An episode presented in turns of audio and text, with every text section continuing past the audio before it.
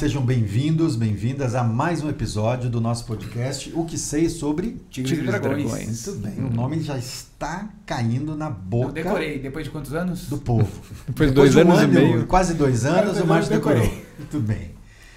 Bom, e, e os últimos episódios, a gente está tendo uma grande felicidade de receber aqui grandes mestres, pessoas importantíssimas demais para a história do Kung Fu no Brasil, quiçá no mundo, né? porque a gente sabe que, que a gente tem grandes mestres aqui no Brasil que têm feito história não só aqui no Brasil, mas fora do Brasil. Então a gente está recebendo hoje aqui o grão-mestre.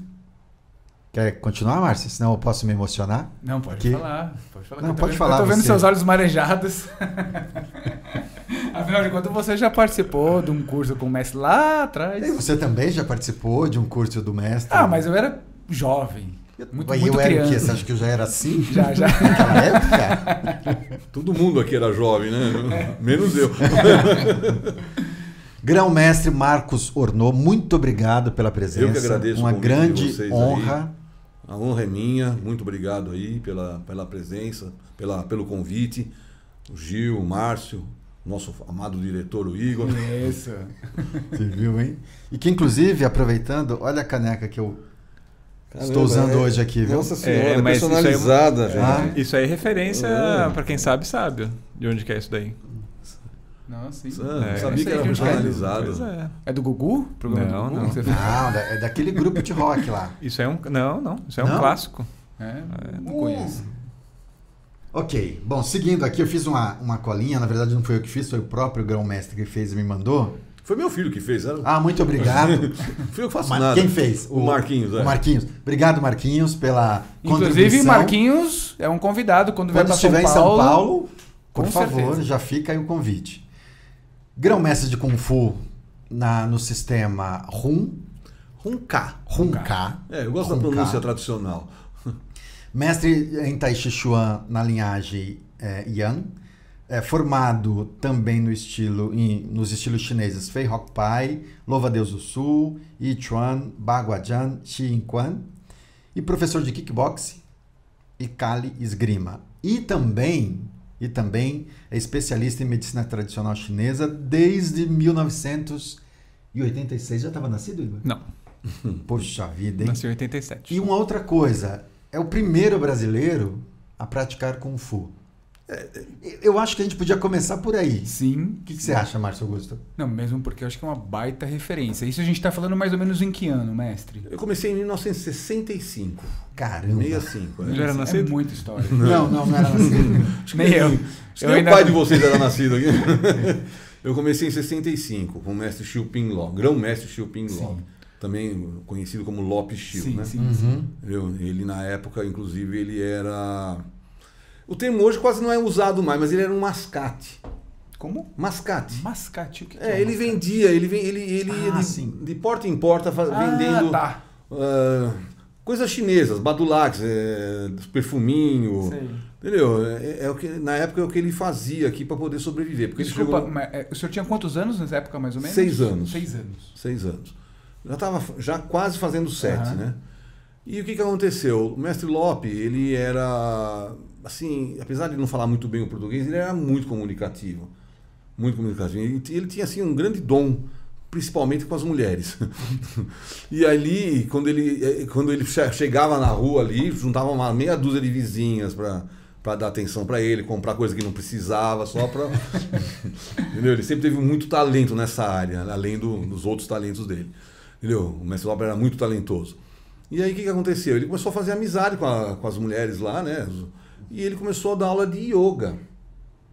Então ele começou a dar aula de yoga na sala da minha casa. E aí juntava umas três, quatro vizinhas. E aí elas iam treinar ali na sala e ficavam fazendo yoga, no tapete mesmo, não tinha mat, não tinha nada disso. O mestre Lope ele era muito hábil na prática do yoga. Ele tinha assim, uma flexibilidade fantástica, né? Uhum. Tem fotos dele na academia, Sim, assim. É, ele, eu lembro de umas fotos. É, né? ele tinha assim muito flexível, ele era muito flexível. E ele fazia muito bem as posturas, né? O mestre Lope ele era assim, posturalmente falando, perfeito, né? Eu sempre achei.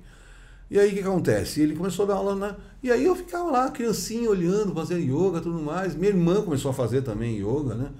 Ela tem dois anos a mais do que eu, então ela já tinha uns oito, né? Uhum. Ela começou a fazer junto, né?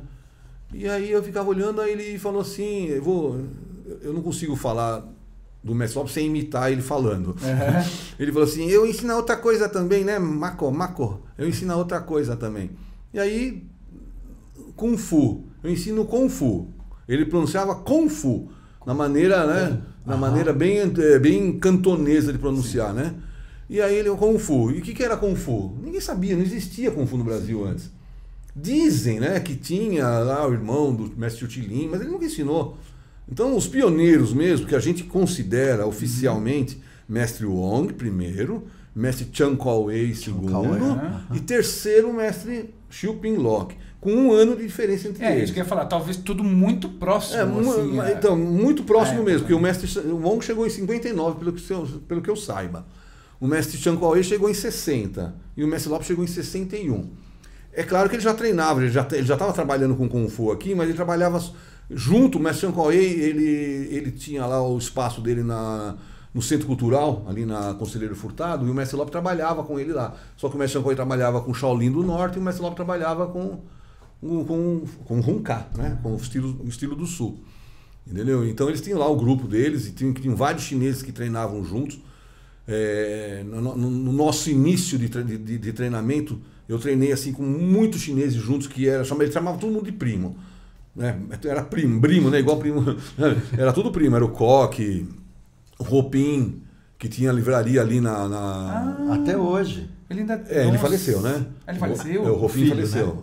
Não, o, o, o- Depois o irmão dele assumiu. Acho o irmão. O irmão, mas também já, tá, já deve estar bem velhinho também aqui. Nossa, eu comprei bastante, umas coisinhas lá na, na livraria. O Ropim me ajudou muito no Kung Fu. O Ropim, ele gostava muito, ele treinava.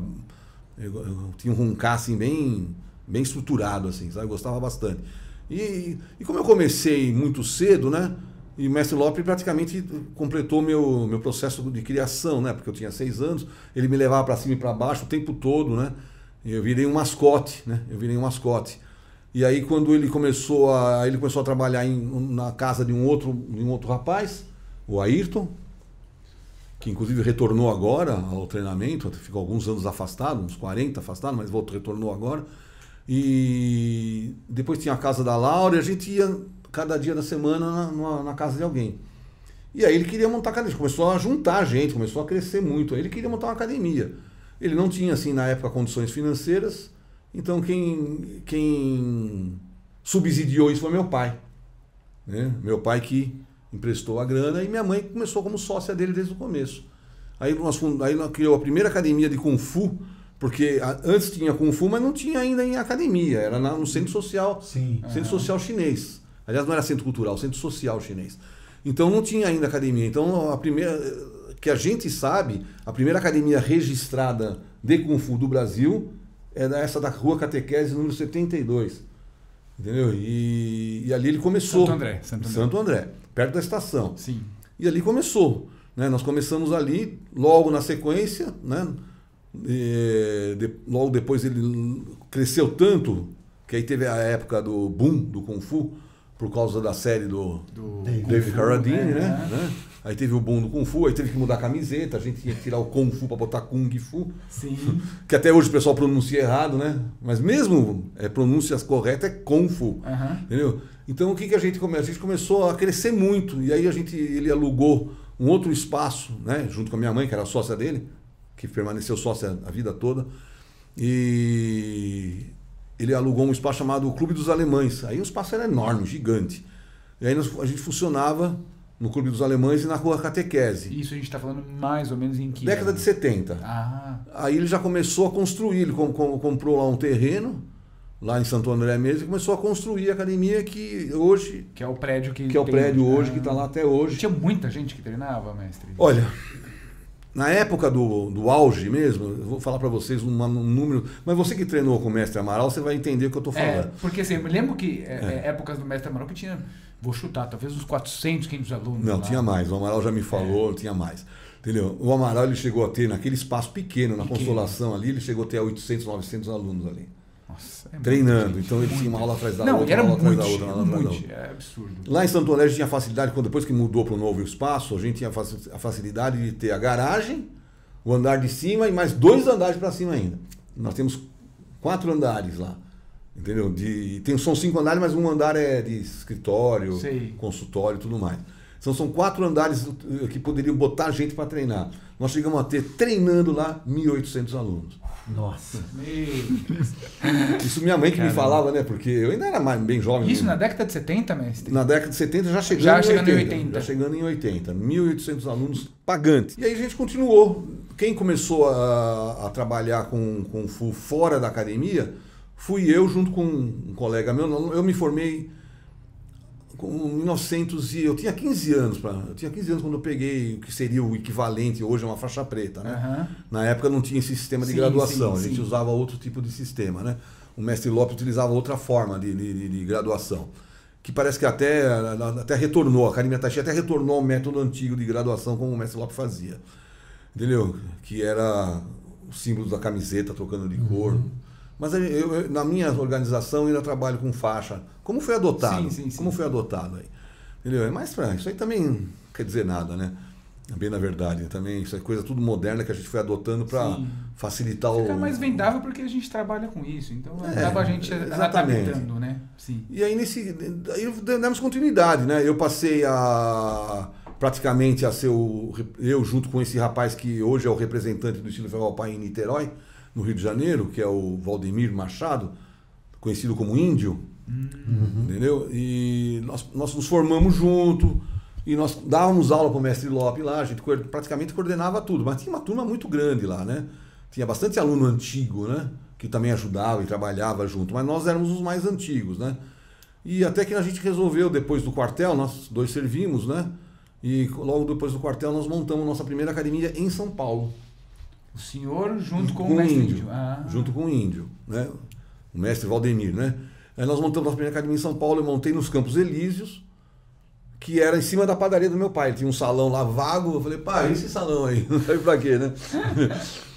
aí ele me alugou, nunca paguei o aluguel pra ele, estou devendo até hoje, acho que ele vai me cobrar só numa, na outra, na próxima encarnação, porque nessa já era, entendeu? E nós montamos uma academia lá, em- nessa primeira academia nós tivemos, era eu, índio, e uma figura das artes marciais, que acho que todo mundo conhece, não sei se vocês conhecem, que é o Álvaro de Aguiar Filho, Ah, sim. entendeu? O Jaguar, lutador. Sim, super- o Álvaro. Então nós Nossa. tivemos, eu tive academia com o Álvaro um ano, um ano e pouco ali. E aí o Álvaro foi para Ribeiro de Lima, lá na- no Bom Retiro, deu pra, ele continuou lá. Na época ele ensinava Rapkido, É, né? tem histórias dele de derrubar um monte de gente na porrada. É, Eu assisti, eu assisti todas, eu assisti muitas lutas do Álvaro. Eu nunca vi ele. O Álvaro era um Mas, lutador assim, fenomenal. É, não, dele- ainda é, né? Ele tá, outro dia nós nos encontramos com ele e ainda abria 180 ainda. Tava, Falei, ô Álvaro, o que é isso, meu? Você ainda, continua, você ainda continua abrindo 180 na, na sua E, e idade. ele tem academia ainda? Tem, tem. O Álvaro tem uma organização grande de Muay Thai hoje. Ele é bem Ah, dedicado ao isso. Muay Thai. Foi um dos brasileiros que saiu lá para foi para Tailândia, pra Tai- Tailândia e lutou lá Muay Thai com o pessoal. Uau, nossa, vamos trazê-lo também para. O Álvaro para vir aqui. O Álvaro é uma figura muito antiga mesmo nas artes marciais e um na época um, um lutador fenomenal, sabe? Muitas Assim, histórias, assim. É, hoje já estamos todo mundo velho, né? Também já não é mais novo, né? Ele deve, ter a mesma idade que eu, porque eu acho que ele era até mais velho do que eu, uns dois, três anos. Entendeu? Então ele já, já não era mais garoto, né? Então acho que ele não luta mais, mas ainda deve dar umas pernadas fortes ainda, né? Ainda deve ter um Imagina. chute dolorido, viu? Deve tá, ele deve estar com um chute dolorido ainda, viu? Porque ele batia muito forte com a perna, batia muito forte. E então nessa época a gente começou a, a ter lá, eh, foi isso, isso nós foi em, set- em 1979 para 80. Nós começamos a ter essa academia, na 79, né? Nós montamos essa academia lá em cima da parede do meu pai. E aí nós, eh, nós começamos a trabalhar em São Paulo, eu e o Índio. Eu fiquei em São Paulo até 1987. Depois eu retornei para Santo André e continuei trabalhando com. com- na época já estava né, trabalhando com Ferro Pai, como eu expliquei para você, Sim. até 92 trabalhei com Ferro Pai. De 92 em diante eu fiquei com o estilo Runká apenas. O- um dos seus professores, inclusive, morava na minha academia, né? Que é um amigo meu. A gente, eu conheci o Cido quando a gente era adolescente ainda. A gente ia treinar Runká na, na Liberdade, na rua. Fechava a, a- a casa de esfirra que a gente ficava lá, a gente ia treinar na rua. Quando a gente, isso quando a gente não ia para o restaurante do Mestre Wong. E ficava treinando lá dentro do restaurante. Eu cansei, eu cansei de treinar dentro do restaurante do Mestre Wong. O Mestre Wong Junto com, com Junto com o Cido, com o Índio, com essa turma toda. A gente tinha bastante amigos na época, né? Nessa época nós conhecemos legal, também olha o. Só, hein? Que bacana. Nós Nossa, conhecemos o. Marcos Túlios, não sei se vocês já ouviram falar, o Marcos Túlios. Túlios? Não. É, o Marcos Túlios, na verdade, ele hoje não é muito falado, mas ele é um dos grandes pioneiros aqui.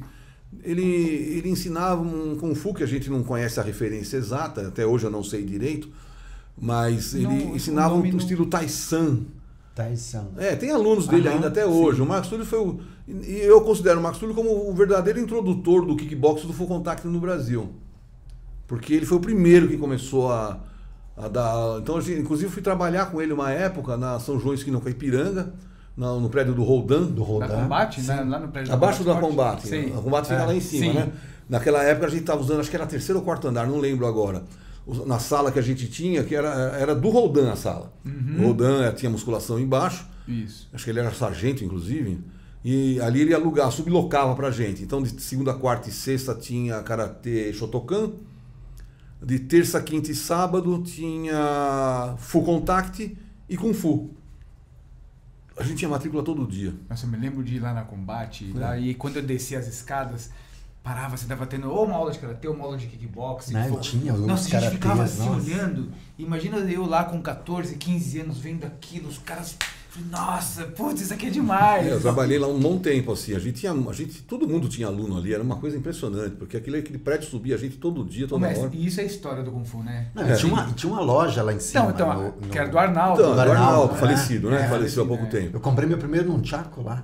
Na Aquele que verdade- você andava na Aquele rua, que assim? andava, saía É? da, da academia com um chaco. Na realidade, o Arnaldo, é, não sei se isso vai entrar para os anais da história, mas o Arnaldo ele, ele era dono de uma banca de jornal que ficava lá embaixo.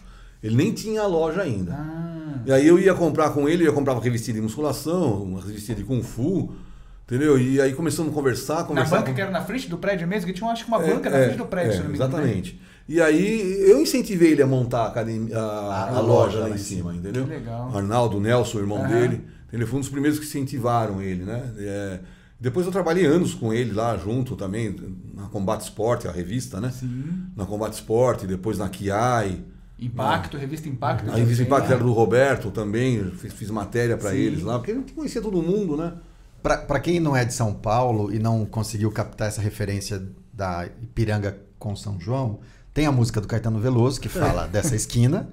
E essa esquina não é famosa só por conta dessa música, é famosa também para os amantes de Kung Fu e de lutas, justamente por conta desse prédio que o mestre está citando. Com uma arquitetura aqui, bem antiga. Uma arquitetura super antiga e que era muito visitada. A gente ia lá, às vezes, só para. Não, pra ir, né? Pra Sabe? andar. Só para respirar um Não, pouquinho. e os de- treinos, a academia de musculação pesada mesmo, os treinos, sabe? Eu lembro que eu assisti um campeonato de karatê Kyokushin lá. É, do Ademor. Nossa! É, o Ademor também dava aula lá, esqueci, tava assim, Nocautes, de assim, cada, cada ra- era um nocaute por luta, assim, era um negócio que falava. É, ali era um templo mesmo, né? A Ah, gente tinha várias artes marciais, depois até o Arnaldo montou Muay Thai também. Uhum. tá? Então ali já era um local bem. E, e não é só famoso por causa. Tem uma outra coisa que você está esquecendo. Hum.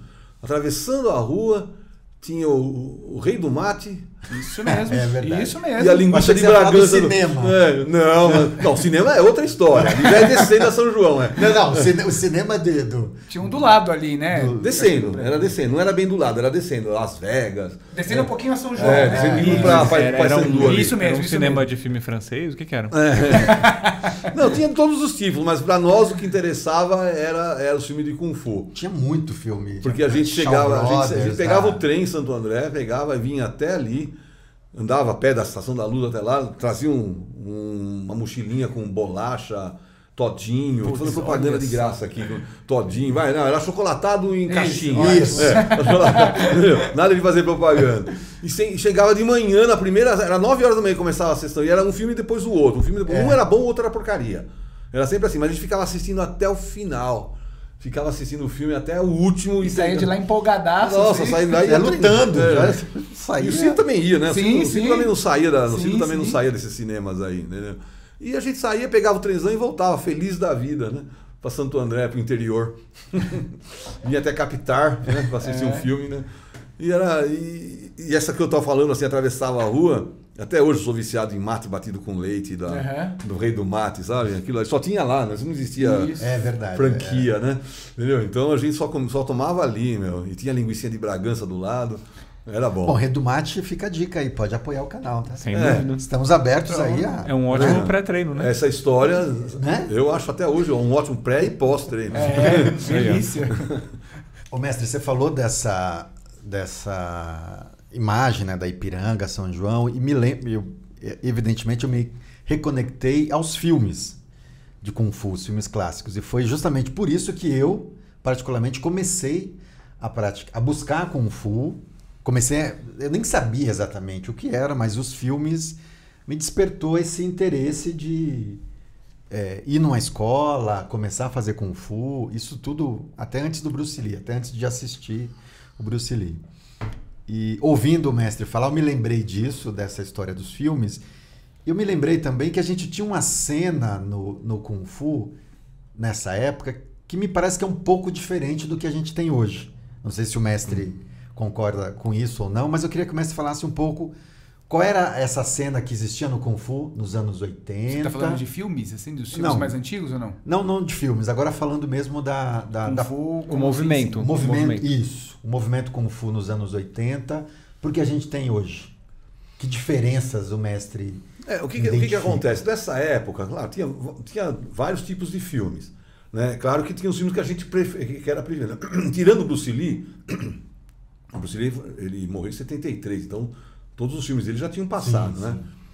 Que era o que mais se aproximava, vamos dizer assim, dentro de uma certa realidade, vamos dizer assim, né? né? Porque o Bruce Lee ele não era um cara que fazia muito enfeite, mas não eram meus filmes prediletos. Uhum. Os meus filmes prediletos eram os do Lau Carleon como diretor, Sim. né? Porque eu sou, sou praticante de Runcar. Aham. E ele foi um dos maiores mestres de do mundo, na minha opinião, né? Então o irmão dele, o Gordon Liu lá, o Liu, é, Liu Lau Car... Agora esqueci o sobrenome dele em chinês. Lau Carleon é o nome do, do irmão. Lau Carwing era o outro irmão dele. E o Gordon Liu, que todo mundo conhece, né? Então o que, que acontece? A gente gostava mais desses filmes porque ele, a gente via ali o que a gente treinava. Claro que a gente sabe hoje, não, é só hoje, faz muitos anos que a gente sabe que aquilo ali é irreal, né? O, o Lau Carlene é um extraordinário eh, coreógrafo e ele fazia muitas coreografias, mas foge. O que hoje eu acho que está diferente, hoje está mais próximo do que seria uma luta real, vamos dizer assim. Próximo. Que também não é verdade, né? Entendeu? Mas mais próximo de uma luta real. Hoje você vê alguns, eh, alguns praticantes assim que parece que eles estão lutando na realidade, né? né, é, tipo o filme do Donnie e tudo mais, mas também foge muito da realidade também, não dá pra não dá, né, no Donnie Yen batendo em 10 faixas pretas de karatê. É, é ridículo isso, né? Não, não dá pra acreditar mesmo, né? É filme, é filme. E filme sempre foi essa história de filme chinês, né? O filme, no filme chinês, o chinês sempre bateu no japonês. E no filme japonês, o japonês bate no chinês. Entendeu? Entendeu? E, mas isso foge totalmente da realidade. Eu acho que para enfrentar um faixa preta de karatê já ia já, já um trabalho dar um desgraçado. trabalho. Entendeu? Um praticante de Kung Fu contra um praticante de karatê. Então acho que já seria, É. seria a, a conta certa, né? Entendeu? E, e com resultados incertos. Entendeu? Só ia depender do, do lutador mesmo. Entendeu? Então, mas naquela época, é, ainda hoje existe essa, isso aí. Eu acho que isso aí é só para vender a ideia, né? Eu acho que esses filmes também deram uma, rea, reajus- uma reativada, né? Mas não é só hoje, hoje não é só isso que, que, que vende mais, né? Hoje vende bastante filme de Cali Escrima, né? De Cali, né? É, Bourne, é, o Lion Nilson naqueles, naquela série que ele faz lá, que ele vai recuperar a filha. Lá esqueci o nome da, desse- dessa série de três filmes que ele faz, que ele vai atrás de recuperar a filha. Também ele luta Cali. Hoje a gente tem bastante filmes onde os lutadores lutam a arte marcial filipina, né? Entendeu? Essa, essa arte marcial que o senhor comentou é? Como, como que é o nome? Kali. É, Cali. Na realidade, tem, tem três nomes, né? Porque dependendo da região da- das Filipinas, ou ele chama Arnis, ou chama Cali, ou chama Escrima. Entendeu? Então depende da região, né? Eu convencionei, porque eu, eu, eu, eu- dou aula de Cali Escrima, então eu convencionei de chamar Cali Escrima porque foi o que eu aprendi. Eu nunca aprendi nada de Arnis, mas é, por, mas é regional isso aí, né? A escola, praticamente, você vai olhar assim, vai, é praticamente a mesma coisa, né? Eu nunca aprendi, mas já fiz assim em seminário, fiz curso, né? É, workshop, né? E a gente vê que é tudo igual, na verdade, tudo igual. É arte marcial filipina. Filipina. Filipina. Tá. Entendeu? Que, na minha opinião, na minha humilde opinião, hoje é a mais adaptada para situações reais. Entendeu? É que a arte marcial que eu vejo que melhor se adapta às situações reais. O senhor aprendeu aqui, aqui no Brasil? Aqui no Brasil. Os dois eram os dois que com quem eu aprendi eram estrangeiros, um chileno e o outro americano de Boston, entendeu? É, Massachusetts. Então o que que, o que, que acontece? É, eu acho essa arte marcial hoje bastante adaptada para situações reais. Ah, mas e o kung fu? Kung fu você tem que adaptar, você tem que saber, você tem que saber é, transformar o que você aprende na forma para a realidade. Eu sempre procurei é, treinar dentro da realidade. Entendeu? Eu sempre me, o que eu, eu sempre enxerguei o kung fu como luta de guerra, luta de luta real. Entendeu? Eu sou de uma época que a gente ia na academia dos outros para lutar, para desafiar. Desafiar, né? Entendeu? Hoje são todos amigos, né? Não tem mais, graças a Deus que não tem mais isso, né? Já pensou alguém vem me desafiar agora? mas a gente passou muito por isso na época. A gente, e depois a gente fazia amizade com o pessoal, mas a gente ia testar muito o Kung Fu. Entendeu? Eu e o Índio, a gente era os, os principais do, do, do nosso sistema que a gente ia sempre querer testar, né? Na época tinha poucas academias, né? De Kung Fu tinha só do, a, a Taisan ali na, na, Rua Prates, em São Paulo. Tinha no Parque Dom Pedro também, da Taisan, que era do Marcos Túlios, né? Tinha do Amaral já na época também, já tinha do Amaral na Consolação. Consolação. O mestre Shankoei na Vitorino Camilo, só que aí era o mestre chinês, né? A gente não, muito respeito, né? Porque o mestre Lope e o mestre Shankoei foram amigos a vida toda, né? E no começo, co- quando tinha as demonstrações do dia 10 de outubro, que era o aniversário da, de Taiwan, da independência de Taiwan, ou aniversário oficial de Taiwan, entendeu? A gente fazia a demonstração juntos Ah, que legal. durante muitos anos, entendeu? Então, assim, aquela primeira geração de alunos do que eram só chineses, o mestre naquela época o mestre Shanghai só ensinava para chinês. Eu conheci praticamente todos eles, né? Já de criança já. Aquela primeira geração de alunos do mestre Shanghai. Depois que ele começou a ensinar, quando ele foi para Vitorino Camilo, ele começou a ensinar para brasileiro também. Aí teve aí teve vários ali que a gente eu conheci, o Thomas de molequinho, Sim. de criancinha. E fiquei, eu era amigo do Nereu, falecido Nereu, Grabalos, grande amigo. Cortei o cabelo por causa do Nereu, uma aposta que nós fizemos. Mas- Usava o cabelo comprido, não sei se É, vocês se lembro, lembram. lembro, É, usava o cabelo. Eu cortei por causa de uma aposta que eu fiz com o Nereu. Aí o Nereu ganhou a aposta, eu tive que cortar o cabelo. E aí não teve jeito. Mas também apostei com ele que ele ia emagrecer e ele emagreceu também. Mas o Nereu também. Muitas saudades dele também, né? Só- Uhum. Já está na história do Fu brasileiro Sim, também, sim. né? Sim. É. Mestre, é, nesses desafios de academia, como, como que era? Você batia na porta lá Não, com não, não, todo não. mundo? Tinha e... dois tipos. Tinha um desafio que a gente fazia, que era entrar na academia, fazer amizade e depois ir fazer uma lutinha Vamos fazer, uma, amistosa. vamos fazer uma lutinha É, sem perder a uma lutinha, amizade. é. Uma trocação. Vamos, Sem vamos perder amizade. Como, na, como a gente tinha academia na Catequese 72, na Catequese número 11 tinha Kyokushin também de Santo André, Oh, ali a gente já fazia uma aí, certa... Aí, é, dava, aí dava um. Não, é, a gente, com o Kyokushin a gente fez amizade, né? Sabe? A gente fez bastante amizade. Terminava o. Era o. Como era o nome do mestre lá? Engraçado que o mestre Lope e eles nunca conversaram, eles passavam e ficavam só um olhando um pro outro de longe, assim. Aí os nossos assim ficavam tudo lá esperando os chineses ir embora, os japoneses ir embora, a gente se juntava lá e, e aí ia treinar junto com o pessoal, né? Que a gente gostava muito de chute, né? Sim. O estilo Hunka tradicionalmente usa muito chute baixo, né? E o estilo Kyokushin, eles, né, até porque o criador do Kyokushin era coreano de nascença, e essa e- essa etnia nasceu para chutar, nunca vi coisa igual, né?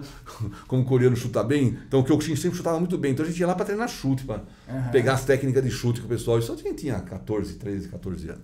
Entendeu? Então era muito legal nessa época, fez muita amizade com o pessoal. A gente fez amizade com o pessoal do Taekwondo, né? o mestre Hur ia lá e lutava. Mas em São Paulo, quando a gente montou a academia, já subia o pessoal já, quem que é o bom aí? E a gente era desafiado. A gente não desafiava mais, a gente desafi- era desafiado. E esses desafios vinham de, de quais escolas? Mestre Não era lembra? nem de escola, era de Não, gente, era de gente- gente louca no meio da. eu nunca vou esquecer uma vez, ah, porque minha primeira academia ficava no terceiro andar, né? Era a padaria do meu pai primeiro, né? no térreo, no segundo andar, né? No- tinha um restaurante também que era do meu pai no segundo, e no terceiro andar tinha o salão. E era uma escadaria do lado da padaria enorme, assim, né? E um dia eu tô chegando lá, o índio já tava lá, quando eu vejo, vejo o cara rolando lá de cima. Eu tive que passar assim pro cara rolar. Aí ele só assim, não, volta mais aqui, hein? Era um cara que entrou lá desafiando, o índio deu um pau nele e. e sabe, era coisa muito louca isso. Hoje não acontece mais nada disso. Entre nós, o Kung Fu nunca acontecia. A gente nem, nem não tinha briga. Uhum. A gente não brigava. Até porque Amaral, meu amigo, desde que eu conheço ele, né, ele é mais velho do que eu de idade, ele já era. Já tinha academia faz tempo lá, depois eu montei na Brigadeiro, e a gente praticamente tinha poucas academias na época. Sim. E a gente trabalhava junto, né? Porque inclusive você, né, Sim, falou que fez sim. Curso. Fiz cursinhos. O Amaral sempre me chamava para curso, É. sempre. Ele gostava muito da, de, de- Fiz curso, acho que de Tiná com o senhor, fiz lá de, de Rungá. É, e fora que eu comprava também os óleo elétrico. que o senhor- Famoso isso, hein? famoso. que é isso? Que você fazia uma mistura de. Não, aquilo ali que você está confundindo uma coisa. Você está confundindo esse óleo elétrico que você passava nas articulações, que não era eu que fazia, com um produto. Não, mel, era um mel que é, você era, fazia. chamava super Era um- energético. Isso, é. é super energético. Super Não, energético. ah, o óleo era do, do peixe elétrico da Não, Amazônia. tô lá. confundindo, É, não era, o- isso- era o peixe isso aí elétrico. era outra É, era coisa. era outra um mel. coisa, é o que eu vendia era o super energético. Super era energético. Mel, Guaraná, Isso Catuaba, mesmo, Marapuama e isso. Fácil O Manicular. Márcio toma até hoje. Comprei isso, muito.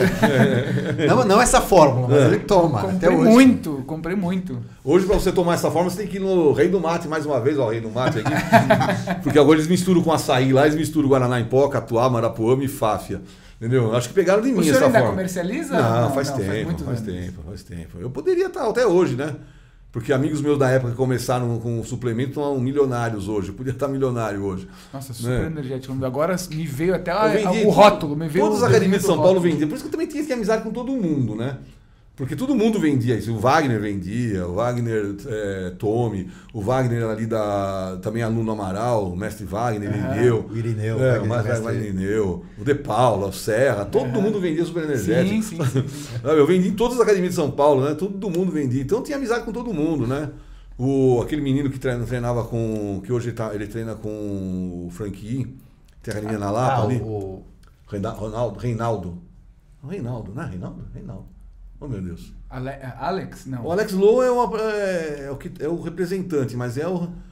Oh, meu Deus, É o gente. Renato? Renato. Ah, o Renato, o Renato, isso, que era. de Deus, sim, Renato, meu sim, amigo, pô. Treinamos junto, eu e o Renato, Renato, treinamos junto lá no, Renato. no Mestre Amaral, sim, sim, sim. sim, Entendeu? Renato. Ah, Ele também vendia, é todo mundo. Era praticamente. Entendeu? Depois eu parei de fazer porque meu, meu consultório exigia muito de mim, né? Eu tinha que escolher entre ser um praticante de medicina chinesa ou um vendedor de, de mel com guaraná. Ô mestre. Deixei de e- vender mel com guaraná e ganhar mais dinheiro para ganhar menos fazendo Tá medicina chinesa. Ô mestre, mas ah, como que é pro senhor? A mãe do senhor treinou, É, né? Minha mãe fazia yoga e tai chi. e- mas ela Ah, fez kung fu também, um pouco, mas pouco. era Ah, sócia do, do, do mestre Ló. do mestre Ló. Depois o senhor Minha irmã, meu pai também treinou com ele uns 5 anos, mais ou menos. e hoje os filhos. Meus filhos são- treinam, meu neto já tá são, treinando. São sucessores, né, do, É. do senhor. Da, Sim. como que é isso pro senhor? Deve ser um... Olha, Muito isso, honroso, isso, né? isso é- apesar de, me parece, sabe o que acontece? Me parece uma- um processo muito natural para mim, sabe? Não, eu vejo que as pessoas comentam, engraçado você ter comentado sobre isso, Márcio, mas eu vejo isso de uma forma natural, porque foi, de- foi desde sempre. Uhum. Sim, sim. É, Entendeu? eu digo isso porque o meu filho tem 22 anos. Ele treinou até os. Achei que você seus- tinha 22 anos. Ufa, obrigado, mestre. Ele Ganhou o treinou. dia. Ganhou o dia, ganhou o dia. Obrigado. Então ele treinou até os seus 18, mais ou menos. Aí depois ele parou, mas tá no esporte envolvido. Minha filhinha, de vez em quando faz aula, meu filho. E, e- e as pessoas me perguntam. Eu também eu tenho isso. Ah, eles veem o dia todo, academia, vou pra lá. É, vou pra mim foi tão cima. natural, né? Eles querem, acho que, copiar. Assim, eu não fico forçando, tem que fazer. O senhor não forçava os filhos. Não, mais ou menos. vamos, vamos analisar isso aí. Minha filha mais velha, eu tenho uma filha de 44 anos.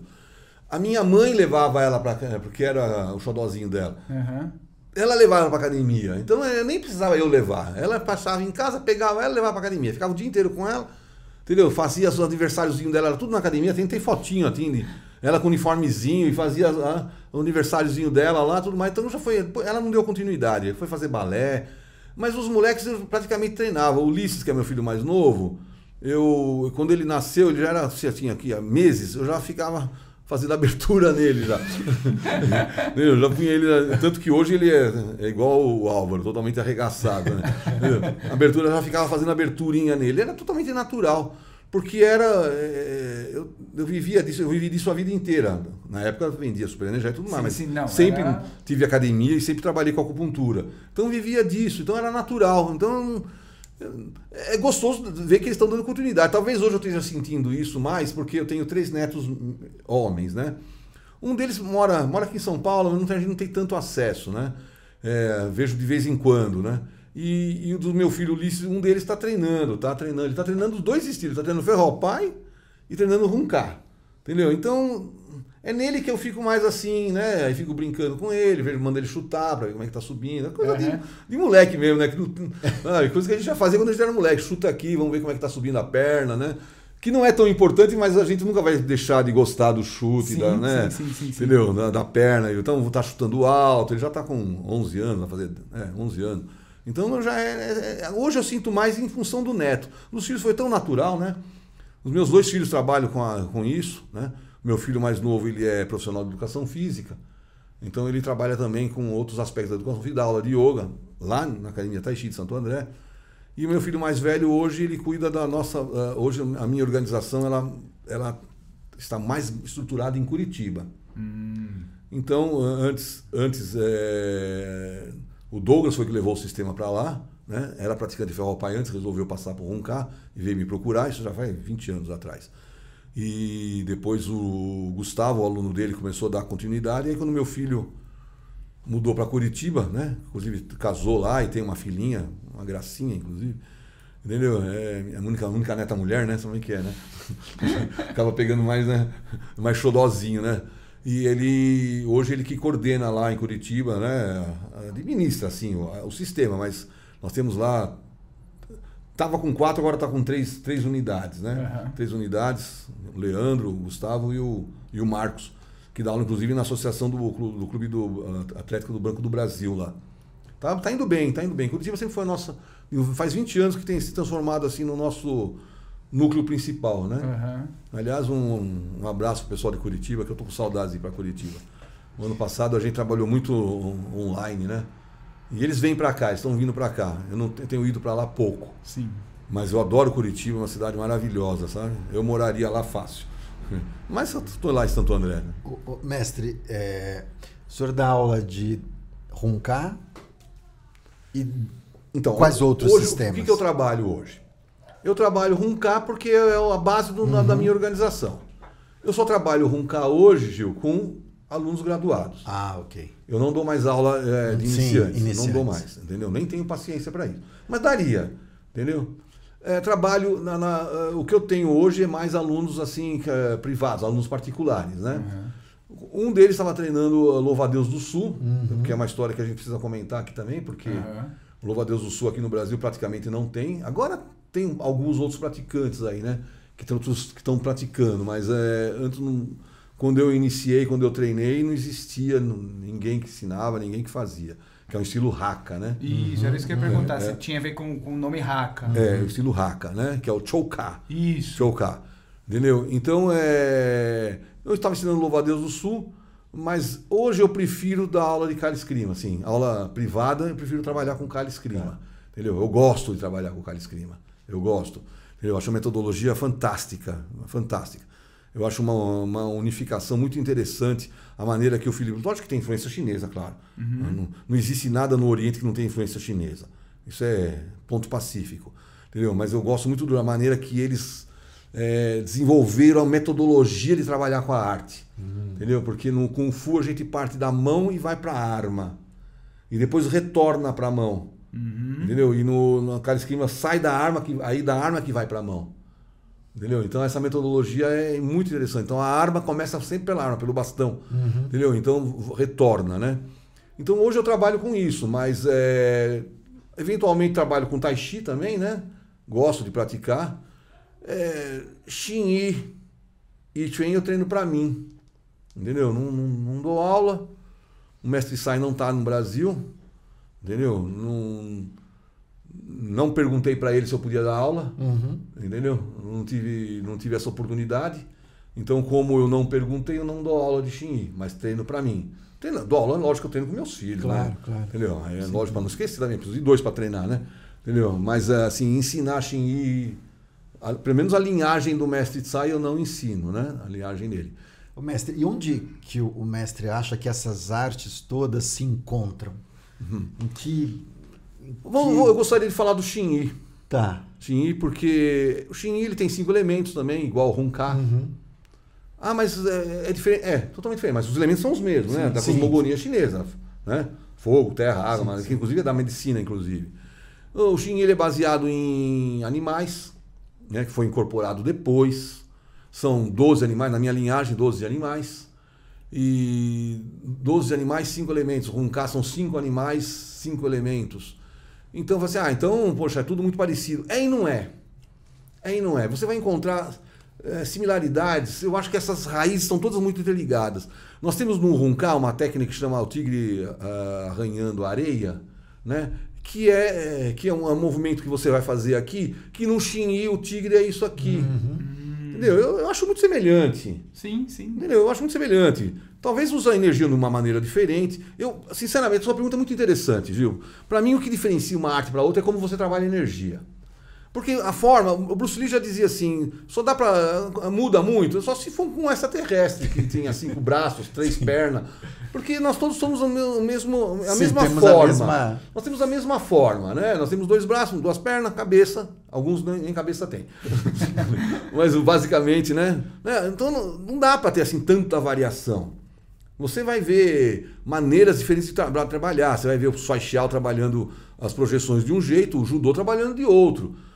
Mas acaba sendo mais por causa da regra do campeonato, né? Porque o judô você tem é, regra que permite você cair junto, né? Você faz o ipom, cai junto, no Soi Xiao você tem que projetar mais limpo. Então vai mudando mais por causa disso. Mas numa luta real, se você cair em cima do cara, também tá valendo, né? Sim. Entendeu? Na realidade, a realidade muda um pouco, né? Como eu já falei desde o começo, eu gosto da arte marcial relacionado com a questão como se aplica na realidade. Entendeu? Gosto de todo o resto da forma, dança de leão, dança de dragão, mas gosto de como se aplica na realidade, como que a gente usa na realidade. Então o que, que acontece? Estou me perdendo um pouco, estou fugindo da, da, Não. Tô fugindo, tô falando demais, já estou esquecendo qual que era a pergunta inicial. Então, é onde que ela se converge, onde ela né? se- Onde é, convergem. Muito bem. Então o que, que acontece? Eh, Vamos falar do Xinyi. O Xinyi ele tem uma maneira de utilizar a energia. Eu não, eh, eu não considero essa terminologia de escola interna e escola externa como uma coisa real. Isso aí, eh, a gente conhece a história, foi inventado depois. Para mim, eh, Tai Chi, Xinyi, Páqua é Kung Fu. Nome genérico. Né? Sim. Nome genérico. Entendeu? Era como é, metodologia de como trabalha a energia. O Runkai ele tem um trabalho de energia que é baseado na tensão dinâmica. Você trabalha a energia trabalhando sempre uma força dinâmica. O Xinyi, Tai Chi, Páqua e Chuan trabalha com postura, postura estática, desenvolvimento. E Chuan, San né? você trabalha com postura e vai criando conexões. Então, para mim, a diferença das artes marciais está relacionada com como que você trabalha a base. É a única diferença. Porque lá na frente, você vai ver um soco é um soco, um chute é um chute. Você vai ver muitas coisas parecidas. Também, para mim, também esse negócio de que chute do norte, é, mãos do isso também, né, também não corresponde à realidade. Hoje, mais, hoje não existe mais isso. Você vai ver praticantes de runká chutando super bem. Ah, mas é por causa de influências modernas. Eu não sei. Eu não sei, porque a gente não tem referência nenhuma. Nós- o que nós temos, nós temos na história, na, na história de fala que o On Ferrun tinha um aluno que era exímio chutador. Qual chute que ele usava? Qual que era a técnica? Ah, mas era provavelmente Moinger, né? chute sem sombra. Não sei, porque não tem nada gravado, não tem nada filmado. Nós não sabemos como eles aplicavam, como é que eles lutavam, como é que eles faziam. Lance Wing, o principal aluno dele, ele era instrutor de combate corpo a corpo no, em, num grupo militar. Não sei se era milícia ou se era é, exército formal, né? Naquela época também era tudo, tinha muita, né? tinha muitos grupos, né? Entendeu? Então a gente não sabe como é que se utilizava. Então fica tudo muito na- na na- no subjetivo. Porque não tem filmado os mestres antigos aplicando a arte. Então, o que, que a gente tem? Tem os livros do Lancei Wing, dentro do Runcar falando, né? Tem os livros do Lancei Wing que falam que, que tem umas referências de como se aplica, umas referências muito esquisitas, não sei se, é, se aquilo ali também está dentro da realidade. No Xinyi usava na, na- no exército, o Xinyi usava no exército, mas também usava só os cinco elementos. A questão dos animais no Xinyi para os animais do Runcar, o, no Runcar o, o animal ele é zoomórfico, você imita o animal. Então você vai fazer tigre, você imita uma garra de tigre. Você vai fazer a garça, você imita a- o, o formato de uma garça com bico, com, bico, com pescoço. Entendeu? Você vai trabalhar a serpente, né? É uma serpente mesmo, parece uma cobra mesmo. Você vai trabalhar o dragão, que ninguém sabe. O dragão é um pouco mais complicado, né? Porque não, não- também é um- É o que eu sempre falo. é uma, é uma imagem também subjetiva, né? né? né? Não, não sabemos, mas o dragão é uma. O dragão chinês ele é uma, um mix de vários animais, né? E no, e no, e no Xinyi, você imita o que seria a energia do animal. É bem diferente, então é muito interessante por causa disso. Você imita, porque quando você vai fazer o dragão, que é o primeiro, né? Você vai imitar o, como se fosse o dragão mergulhando, né? Que você vai trabalhar a energia para baixo. Então é um trabalho de um dragão mergulhando. Você vai fazer o tigre, é como quando o tigre derruba um, um- uma presa, que, você- que ele dá, que ele entra com as patas dianteiras para derrubar a presa e depois completar o serviço, né? Então é mais ou menos isso. Você vai fazer andorinha, andorinha também é o voo da andorinha. Então muda, muda assim a maneira de enxergar a coisa, né? De como que, como que enxerga, enxerga. Meu, meu mestre, o mestre Sai, meu segundo mestre, treinei alguns anos com ele. O mestre Sai era, ele era professor, ele é, não sei ainda como é que ele, se ele ainda tem esse status, né? Você acha que ele não pratica mais? Ele era professor de filosofia e de história na Universidade de Peipim. Então ele era um chinês extremamente culto. Os primeiros chineses com quem eu tive contato, eles não, sei, não tinham esse nível de escolaridade, vamos dizer assim. Né? O mestre Lope era uma exceção. Né? O mestre Lope era uma exceção, porque o mestre Lope ele era. Ele tocava violino, flauta, ele cozinhava muito bem. Cozinhava muito bem. É um, um extraordinário pintor, vocês já viram algumas obras dele, eu tenho dois quadros dele. Ele assim, pintava muito bem, ele era assim um artista, né? Ele era um artista. E, e o Kung Fu dele era muito artístico. Até hoje, não, não, não menosprezando absolutamente nenhum outro mestre. Mas até hoje, em termos de fazer forma, o mestre Lopes foi o melhor que eu já vi na minha vida. A forma dele era assim, ah, mas o que tem gravado no YouTube, ele já estava velho quando, quando teve essas filmagens no YouTube. Mesmo assim, uma grande performance, mesmo assim. Mas eu- ele era muito performático, entendeu? E ele fazia forma assim, ele inventava na hora. Ele não ia fazer nada, ele fa- fazia movimentação livre e ele era muito performático. Entendeu? Ele tinha assim uma maneira de fazer o Kung Fu assim, somente garça, né? Ele era uma garça, mas parecia que estava voando, né? Ele era extremamente leve, chutes rápidos, altos. Ele fazia assim muito bem. Então o Kung Fu dele era assim, artisticamente falando, era extremamente, porque eu nunca vi ele aplicando também, né? Assim, só com a gente, né? Ensinava a gente. Mas eu nunca, assim, o Mestre Lopes nunca brigava e tudo mais. Quando tinha que brigar, ele mandava a gente. É- Discípulos. é, é, já briguei muitas vezes por causa dele. O pessoal, hoje, né, o Mestre Lopes ele é meio que adorado lá na academia, né? O pessoal, mas ah, as histórias verdadeiras dele, ele, ele, ele era. ele- ah, não, o Mestre Lopes não gostava de briga. Não. Tá bom. Deixa pra lá, né? Não vamos, não vamos tirar essa imagem dos alunos, né? Porque. Mas ele, ele, ele gostava de uma encrenca. No trânsito, então, ele era nervoso de trânsito. Ah, é? É. Eu andava com ele e já assim, pronto, eu quero ver a próxima briga qual vai ser, entendeu? Eu tenho testemunha disso. Já, né? já sei que eu vou ter que descer do Do carro. carro, pra- né? Vou ter que resolver. Mas a gente adorava isso. Ah, A gente gostava, porque era brigar com a permissão do mestre, não quer coisa melhor. Entendeu? Porque se a gente brigasse sem a permissão dele, era Ah, punição sim, na academia. sim, sim, sim. Mas com a, com a permissão dele, Com aí. consentimento, É, aí- com consentimento, né? Eu nunca vou esquecer uma passagem, uma passagem muito interessante aqui. Eu não sei. Agora os dois já faleceram, né? Infelizmente, né? Mas é uma passagem que eu fui testemunha, tenho testemunhas até hoje. E a gente conta essas histórias, né? Houve uma época que eles eram muito amigos, mas houve uma época que houve um desentendimento entre o mestre Chancauê e o mestre Lope. Né? E aí eu e o índio ficamos servindo de levar carta para um, levar carta para o outro. Aí daqui a pouco, daqui a pouco marcaram uma reunião no, no restaurante do mestre Wong, para variar. Né? O mestre Wong, inclusive, acho que estava de mediador lá. E era, ia ser um encontro. Aí falei, meu Deus, você vai ter briga, né? Aí foi o mestre Lope comigo, com o Índio, mais um outro aluno. Acho que estava junto o Expedito Pantera, lá de Bragança. Sim. O Pantera Negra estava junto, que era, foi meu primeiro aluno graduado, o Pantera. Olha que É. legal. Depois ele ganhou tudo aí no Kung Fu, né? É. Foi lutar K1 também. Entendeu? Então o Pantera foi meu primeiro aluno graduado. Então ele já era um lutador fenomenal já, então já vamos levar o Pantera junto também, né? Pra sair briga. aí, tá, aí senta na mesa os dois chineses, mais o mestre Wong, começa a falar em chinês. Tava só nós aqui, o pessoal do Shanghai do outro lado, tudo amigo nosso, né? Falei, putz, vou ter que brigar com meus amigos aqui, cara. Tudo amigo. Vou ter que bater no Igor. o Igor era um do Shanghai? Não, Não, não, é só. Ah, ah, sério. E aí, daqui a pouco, começaram a dar risada, começaram a se entender. Aí senta todo mundo pra comer junto. Falei, oh, que beleza. bom. Terminou em pizza, melhor dizendo. Terminou em comida chinesa, o que é melhor ainda. Aí sentou todo mundo junto, a gente já foi falar com os caras lá, tudo amigo. Falei, ufa, ainda bem que não saiu nada. Mestre, a gente tem na, dentro da- das artes marciais é, o que a gente chama de virtudes marciais, né? O Dan, esse código de. que permeia. Código toda- de ética, Código vai, de né? ética, enfim. É, um Bushido, né? Isso, como o, o, o Bushido. E a gente sempre debate esse tema aqui no, no, no canal com outros convidados.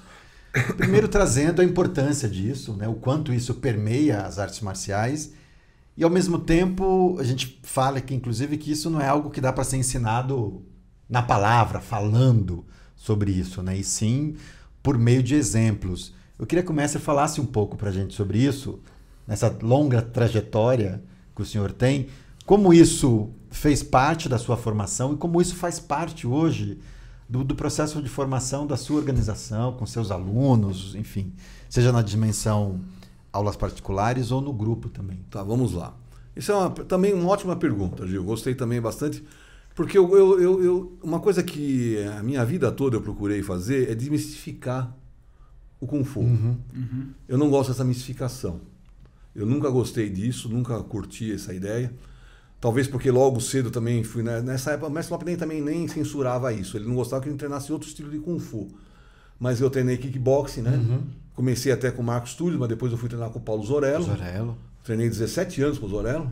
Né? Eu sou formado pela, pela UACO, né? tenho o segundo Dan internacional da UACO. O Zorello é, é atleta, lutador, ele já era lutador de. Ele era lutador de, de boxe do, do Pirelli, Uhum. entendeu? Depois começou. Fui sparring dele durante as, as lutas que ele, ele, ele ganhou três vezes o Campeonato Mundial, peso pesado e super pesado. E eu, eu e mais um grupo éramos os sparrings dele, e ele batia pesado, o Zorello era um lutador assim, muito forte. Ah, para quem não sabe, só para referência, o mestre do Batarelli é o Paulo, é Marcos Túlios, tá?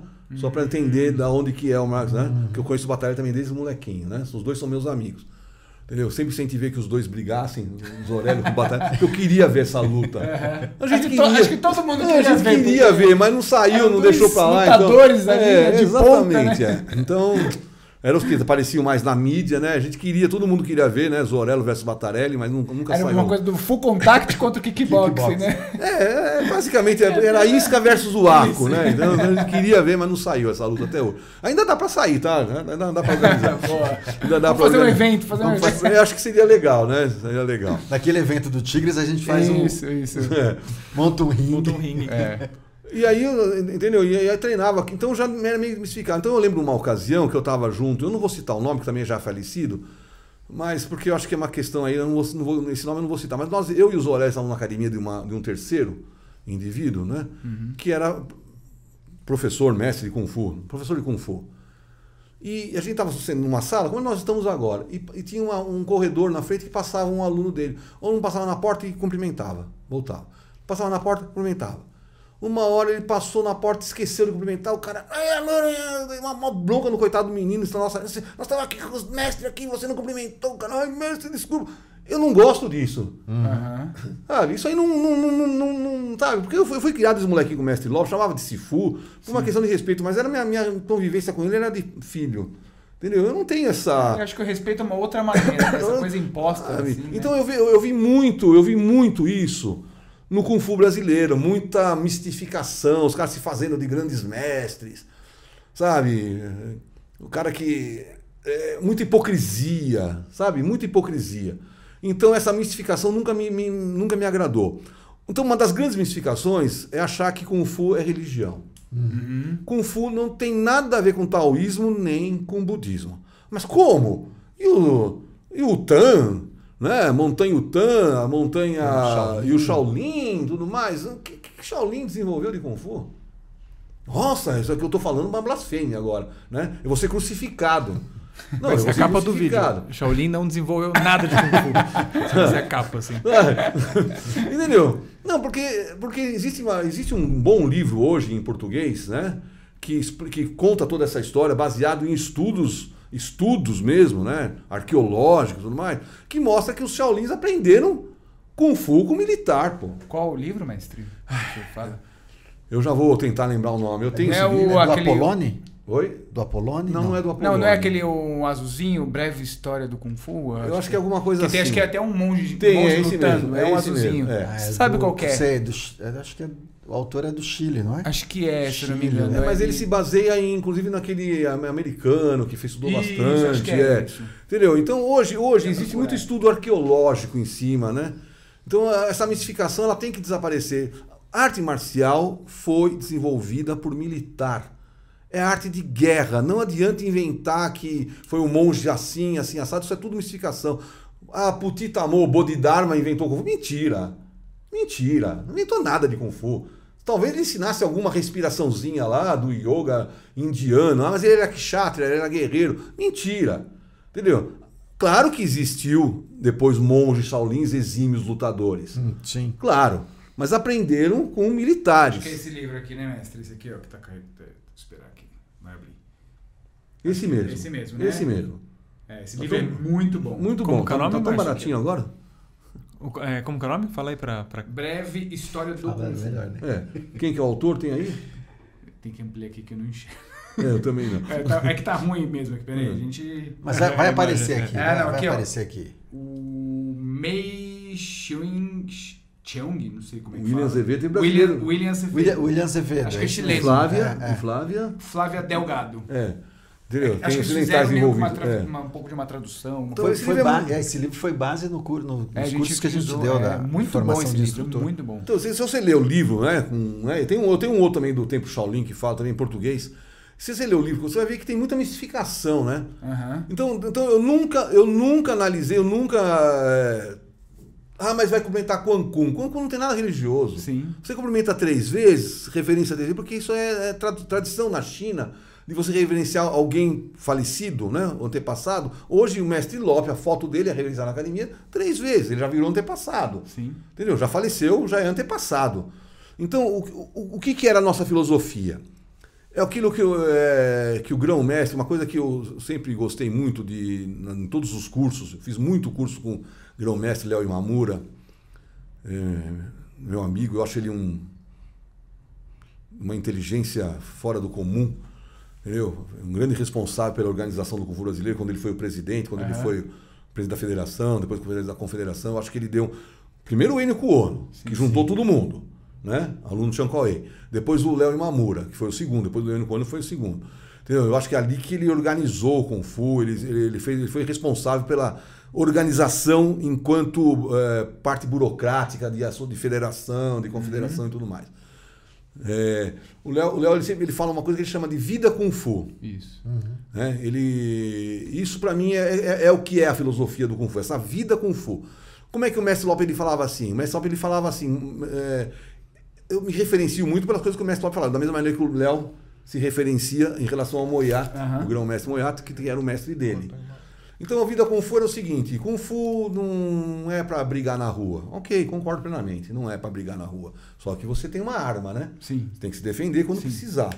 Então você melhor ter uma faca afiada do que 10 facas é, é, cegas. É, Legal, então vamos praticar uma coisa, tentar melhorar aquilo e em função, né, focar naquilo e aqui nós vamos deixar de lado aquilo que você não tem expertise, entendeu? Então isso aí na, na vida você pode fazer isso, entendeu? Então a gente começou a transformar isso porque disso para a vida, como que você vai usar? O mestre falava assim, três pessoas juntas, uma delas é o seu mestre. Uhum. Um tem para ensinar o outro para o outro. Você, nós estamos aqui em quatro. Né? Você tem conhecimentos que eu não tenho, eu tenho conhecimentos que vocês não têm. Cada um de nós tem conhecimentos que a gente não, que os outros não têm. Então todo mundo aqui é mestre de todo mundo. Você é meu mestre, eu sou seu, o Gil é nosso mestre, o Igor é mestre de todo mundo aqui, porque só ele sabe mexer. É isso aí. só ele sabe mexer nessas coisas aqui, entendeu? Então quer dizer, todo mundo tem um conhecimento. Então o que, que isso ensina? Ensina que a humildade do praticante é uma coisa inerente. Você tem que, não é porque você sabe dar um soco, um chute, que você é melhor que o outro. Né? Você não é melhor do que ninguém. A gente pratica arte marcial porque a gente ama isso. Vocês são praticantes de Kung Fu, de arte marcial chinesa, entendeu? Eu também sou. Nós, nós amamos isso. Para mim, nós somos tudo irmão dentro da arte. Entendeu? Eu pratiquei um pouco de Shen também, na época que eu treinava com o Dani Hu. Tinha um rapaz chamado Kennedy lá que dava aula de Shen, né? Não sei nem a origem direito, de quem que ele era aluno, não lembro, né? Não lembro. Mas praticava o estilo Shen com ele, entendeu? Então é tudo irmão, nós somos todos praticantes de arte marcial chinesa e nós nos irmanamos em função disso. Sim, sim. E todos nós temos conhecimentos que os outros não têm. E isso faz com que todos nós sejamos iguais. O que eu vejo hoje é a mistificação, né? Ah, o cara tá, chegou a mestre. Hoje é tudo é só título isso. Isso é só título para que as pessoas tenham um referencial, né? O aluno novo, quem que é o mestre, quem que é o mestre, quem que é o professor, quem que não é. Para que ele tenha só os referenciais para quem que ele vai pedir orientação dentro da prática. Só que o que eu conheci de mestre brasileiro, entre aspas, aqui, que na, na vida pessoal dele não tinha nada de mestre, entendeu? O termo mestre ele é muito. Né? É, porque eu prefiro mesmo a terminologia chinesa, né? Shifu, professor pai. Sim. Shikun, professor avô. Sim. Essa aí eu acho que isso dá uma ideia melhor do que a arte marcial. Sim. As traduções, mestre, grão mestre, acaba sendo um pouco fora do, do que é a realidade. Uhum. Porque mestre para mim, mestre para mim, o único assim, era Zeus, Krishna, né? Krishna, é, Você Jesus tá falando Cristo, uma coisa que o, meu Shifu... Buda, quando- esses eram mestres, né? O meu Shifu, quando eu encontrei com ele a primeira vez, e ele ouvia a gente falar mestre, mestre, mestre, ele... Não, mestre é aquele mestre espiritual... Exatamente. Eu não, é chinês. É Shifu, é um pai de ensinamento pra você naquilo que a Exatamente, gente tá... dentro da família Naquilo marcial. que a gente tá tendo uma troca aqui agora. Exatamente. Eu penso dessa forma, porque Uhum. eu vi muita hipocrisia na arte marcial. O Kung Fu, o Kung Fu, ele, ele não sei se alguma coisa no Kung Fu deu errado lá atrás, Uhum. que possibilitou assim muita gente vindo do nada sem sem ter nenhum tipo de herança, vamos dizer assim, né? Sem Uhum. ter nenhuma, né? E que dá aula, eh, eu já vi para as pessoas que praticam, eu, eu não vou citar nomes aqui. Sim, sim, sim. Ma- é, Mas eu já vi gente que dava aula de Kung Fu espiritual, porque aprendia com extraterrestre, sei lá se, com, Aham. se era terrestre. Eu vi, eu, tem canal no YouTube até hoje, entendeu? Entendeu? Então, eu não, né? Eu tive que fazer Mapu mesmo. Sim, sim, é. Suar a camisa. Como eu era bem chatinho, eu tava sempre tomando castigo, era Mapu de porta pra, de, de frente pra parede, e o mestre me esquecia lá. Quando eu via, passava, passava duas horas de Mapu ali. Sabe? E, e- e ele tinha olho na nuca, né? Começava a levantar assim, ele. Maco... Entendeu? Então, pra mim, Kung Fu é isso. Kung Fu é trabalho árduo. Sim. A filosofia é aquela filosofia que de guerreiro. Qual que é a filosofia do Kung Fu? É a mesma filosofia que tem numa organização militar, na minha opinião. Entendeu? Respeito ao mais velho, respeito a quem está mais acima, de obediência, como se fosse uma organização militar, que foi assim que nasceu o Kung Fu. Marcial vem de Marte, deus greco-romano, né? Deus romano, no caso, né? Ares, né? da guerra. Foi assim que surgiu o Kung Fu e todas as outras artes marciais. Entendeu? Ah, mas não, tem arte marcial que é filosoficamente é muito espiritualizado, o Aikido, por exemplo. Gente, estuda a história do Morihei Shiba. Vê quem era o mestre dele. Entendeu? Sokaku Takeda viajando por uma região lá que tinha uma, uma turma de, de, assass- de ladrões e assassinos. Depois que ele passou pelaquela região, essa turma sumiu. Nunca ninguém ia achar os corpos. Entendeu? Morei Shiba, antes de fundar o Aikido, ele fazia Aikibudo, Aiki Jiu-Jitsu. Era, né? Eu treinei Aikido há bastante tempo com o mestre Severino, Sensei Severino, falecido também. Tá morrendo todo mundo, daqui a pouco é a minha vez também. Depois dei continuidade com um que já esteve aqui, meu amigo Wagner Tomi. Né? Eu treinava Aikido com ele. Entendeu? Então, é, que é. Que, inclusive acho que Sim, sim. trabalha Meu- com você, né? Sim, meu, meu grande mestre, Então. Sensei Wagner Tome. Então, é, então nós temos algo em comum, né? Treinei Aikido com ele. Eu- Wagner é um fenômeno no Aikido, né? Muito bom, muito prático, muito técnico, muito técnico. Entende? Então, tudo é. Hoje as artes marciais têm esse, essa conotação, o pessoal do Aikido. É, Eu me lembrei de uma, de uma coisa muito interessante. Isso eu vou citar nomes, tá? Vou citar nomes Opa. porque Gostamos de nós. eu fui chamado para dar uma palestra de Tai Chi na escola de enfermagem da USP. Tinha mais de 40 pessoas lá na época, todas interessadas. A maioria era mulher, né? É, e todas interessadas em fazer Tai Chi. Eu cheguei a dar aula dentro da escola de enfermagem ali, da USP ali.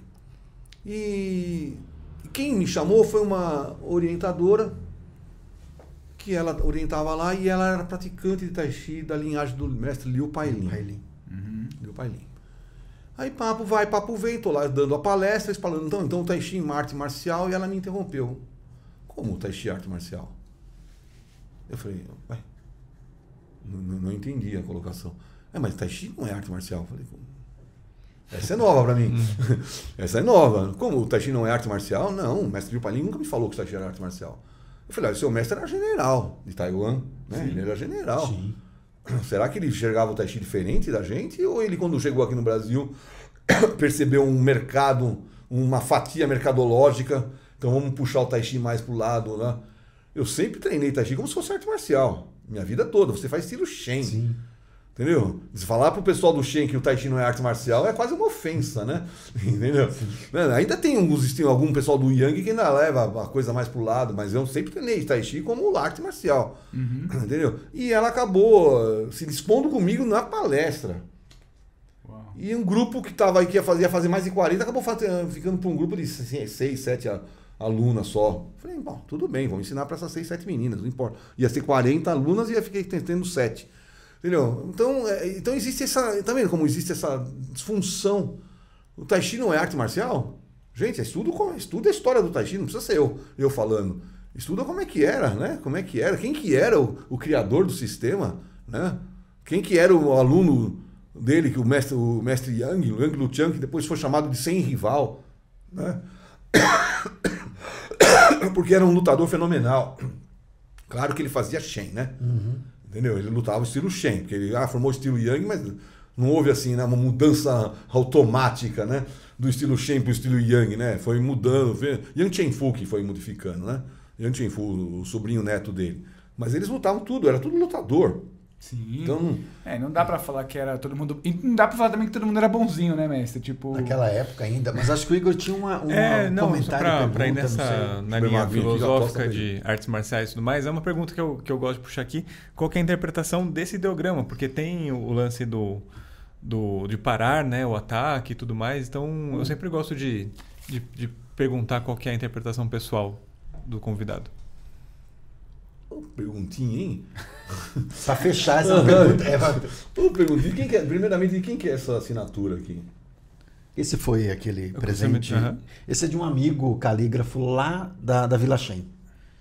Quando eu morei lá, enfim, eu conheci um. O mestre me apresentou um. Ah, você foi para a Fui, China, foi para a Vila Shen. E aí, ele, sempre que eu vou pra lá, ele virou meio que o, o calígrafo oficial. Inclusive, o mestre certamente vai visitar a nossa escola, tem muita coisa dele lá.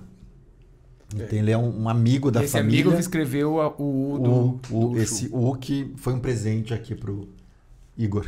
Para mim, marcial é luta. A, a- a interpretação disso é da onde surgiu, para que, que servia. Entendeu? Isso aqui é uma arma chinesa, né? E está relacionado com, com arma de combate. Né? O Kung Fu ele era utilizado desde os primórdios como arma de combate.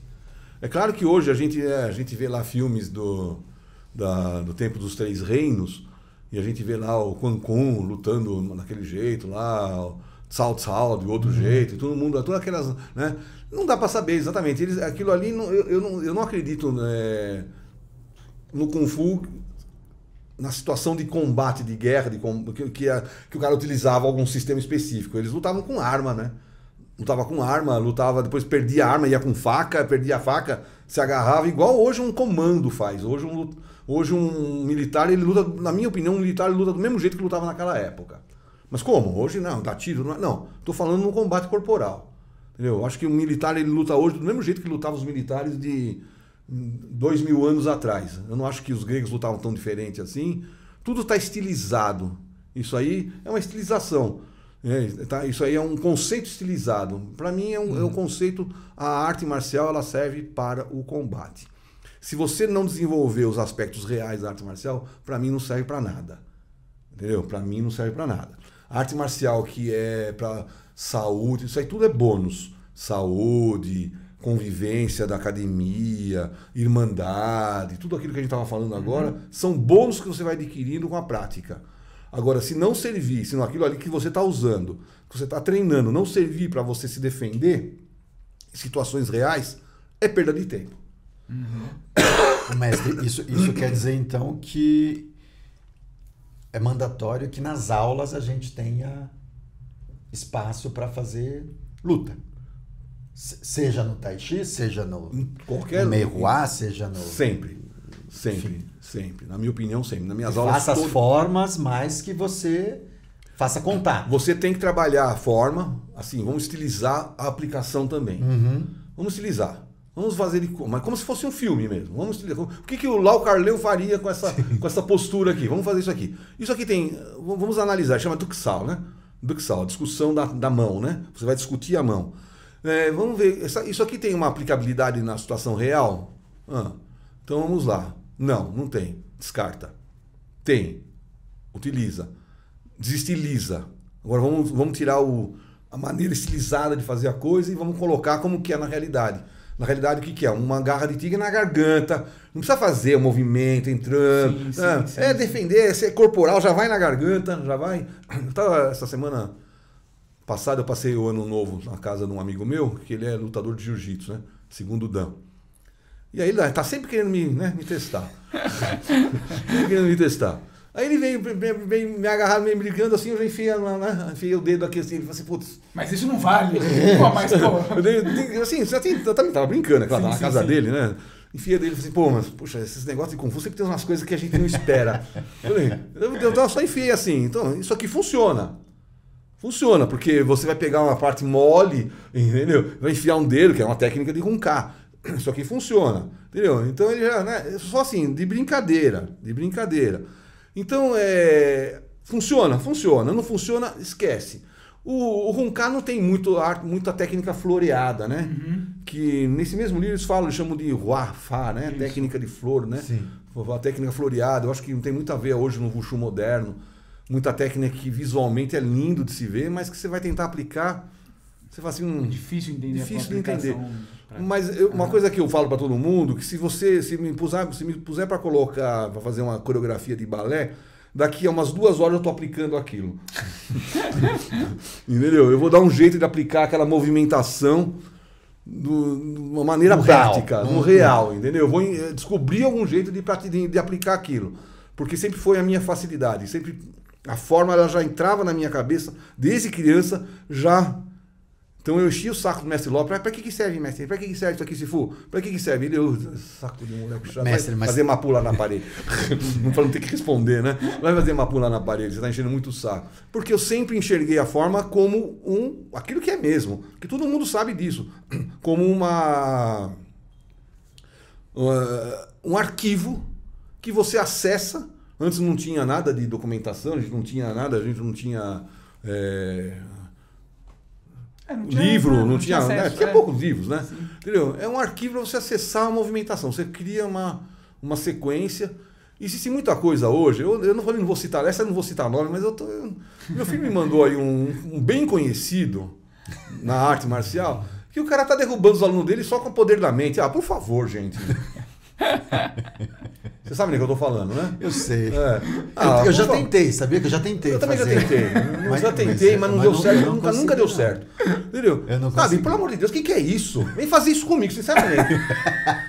ah, olha, eu tô com 64 anos de idade e treino todo dia. Faço musculação todo dia. Eu acho que é importantíssimo. Estou lesionado hoje porque também era corredor.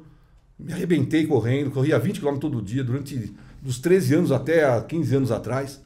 Então não aconselho corrida para ninguém, tá? A não ser corridinhas leves, Aham. só para dar um, né? Nada de. Hoje eu treino só com um elíptico, né? Uhum. Porque não tem impacto. Me arrebentei todo, mas treino todo dia. E treino Runcar, treino Xinyi, treino com meu filho mais novo, que a gente tá no mesmo local lá, entendeu? Que é um, um lutador fenomenal. Entendeu? Então a gente treina todo dia, sabe? Não vem com essa. Eu nunca vi isso aí. Eu nunca vi.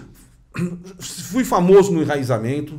Segurei, a- che- cheguei a segurar, não de aluno, tá? Porque aluno é fácil de você Sim. induzir ele mentalmente. Sim, sim, sim. Eu cheguei a segurar numa, num campeonato, numa demonstração pública, mais de 15 pessoas me empurrando no enraizamento, em fila. Entendeu? Segurei. Fazendo enraizamento e tudo mais, que é real, isso é real. Sim, sim. Entendeu? Eu tenho um falecido amigo meu, que foi meu professor de acupuntura, dava aula de Qigong, e foi meu aluno de Kung Fu, que um dia eu fui visitar ele na aclimação, ele estava dando aula no Parque da Aclimação, aí ele ah, me apresentou lá tudo mais, aí ele falou assim, ah, fazer... Aí ele cometeu um erro muito grave, ele mandou fazer uma fila, e botou a mão no primeiro assim, ficou todo mundo um apoiado nos outros, nas costas, né, um de cada um, e ele, ele fez um movimento assim, caiu todo mundo, e eu Aí ele falou assim pra mim, é, ele ficou meio assim, falou assim, era, era pra cair? Ah, ninguém me avisou, né? Não, não, se tivesse avisado, eu tinha caído também, né? Pra dar, né? Pra dar uma... Na moral, né? Pra Não, pra dar, é, pra dar aquela, o né? conjunto fica coerente, né? Entendeu? Entendeu? Então, é, não funcionou. Aí ele ficou, aí ele começou a ficar assim, ele falou assim, não, é que você não tá com os canais desbloqueados. Eu falei, claro, eu não tô, né? Eu treino Kung Fu há Itaichi há 40 anos. Essa molecada que começou há um mês já tá tudo com o canal desbloqueado. Os meus estão todos bloqueados ainda. Você tá entendendo? Essa é a mistificação que eu não suporto. Essas mentiras, porque isso depõe contra a arte. Porque esse indivíduo que eu tô falando agora, que tá derrubando os alunos com poder na mente, tá virando uma piada. Meus, meus amigos de outras artes marciais, que eu tenho muito amigo de outras artes, me ligam tirando sarro. E aí? E aí, esse é o Kung Fu. Você aí? também faz isso? Sabe? E aí? Eu falei, mano, não tem nada a ver com isso, hein? E tira. Me tira dessa, né? Me tira dessa, entendeu? Não me vem com essa história, não. Porque isso aí depõe contra. Tem um canal no, no Instagram lá, um canal no Instagram que é só de tirar o sarro disso. E o cara aparece lá, os caras tirando sarro. O canal já é, é estra- é- é estrangeiro, já estão tirando sarro dele lá fora, pô. Sabe? Que vergonha isso pro Kung Não, Fu é, brasileiro, gente. Acaba com o Kung Fu. Entende? Acaba com a nossa modalidade. Quando eu fazia spy com o Paulo Zorelli, eu tentava usar Tai Chi na hora que ele tava me socando. Servia pro relaxamento. Quando você mais relaxa, menos dói, né? Dói, É, exatamente. Você Dói menos, uma- você tá assim, meio maleável, então você toma umas pancadas. Mas eu tentava, eu não usava. Quando eu via aquelas mãozonas lá, que. tu- Falei, caramba, então não, não- vou tentar parar ele com poder na mente. Não parava, pô. Aquele A- gigante enorme não parava. Entendeu? A Então- mão tava sempre no nariz. ah, Ainda mais boxeador do Pirelli, né? meu? O cara tinha uma técnica imbatível, né? Então essas coisas elas não são reais. E isso depõe contra a arte. Por que, que eu falei que a arte marcial filipina, na minha opinião, hoje é a mais praticável na realidade? Porque trabalha com faca. Trabalha com bastão. Entendeu? É aquela história. Você vai ensinar uma mulher, uma mulher vai treinar, ah, quero aprender arte marcial, quero aprender a me defender. Eu falei, então vamos fazer cali. Ah, mas eu quero fazer kung fu. Não, vai fazer cali. Mas por quê? Porque você tem que usar faca, filha. Você quer se defender de um homem, de um agressor? Você tem que usar com o quê? Você quer mesmo? Você tem 1,50m? Hum. Quantos quilos? 56 quilos? Ah. Um agressor de 1,90m com 110 quilos. Vai fazer o quê? Entendeu? Não é real. Ah, mas vai usar o tai chi, vai esquivar, vai... o cara pula em cima, ma- joga ela no chão e aí? O que vai fazer ali? Ah, se ela for uma praticante de Gil, ainda pode ser que ela consiga fazer uma outra coisinha ali. Mas na realidade, a realidade é outra. Ela puxa uma faca e acaba com a luta ali. Entendeu? Ela puxa uma faca e acaba com a luta e ela consegue se livrar e consegue se livrar da agressão. Então é melhor para eu acho assim, melhor mulher aprender a lutar faca primeiro. Homem também, diga-se passagem, né? Diga-se de passagem, entendeu? Entendeu? Então é realidade, realidade. Aí o Krav Maga. Bom, legal, o Krav Maga é legal. O Kapap, né? É legal, né? Mas também o que, que é legal? É o Krav Maga militar, o que eles fazem, o que eles fazem lá na, em Israel, na- na- nos grupos militares. Entendeu? E alguns praticantes mundiais, mas você vê, você vê às vezes um treinamento de academia que é também meio que enganoso, né? ilude o aluno, ilude o praticante. Ah, eu vou ser atacado por uma faca e vou me defender. Não façam isso, pelo amor Sim, de Deus. nossa. Uma criança de 10 anos com uma faca na mão é perigosa. Sim. É melhor você ter um bastão para manter a criança afastada de você. Uma criança nervosa com uma faca na mão, com 10 anos de idade. Não, eu sou praticante de arte marcial. Você vai se dar mal. Você vai se dar mal, né? Entendeu? Não é assim que a coisa funciona. A gente tem tido até alguns casos aí, infelizmente, de lutadores famosos que acabaram Sim, sim. é, subestimando o adversário, né? Às vezes chega gente, alguém que fala assim pra mim: Eu vou aprender a me defender na rua contra um cara grandão? Eu falo: Não.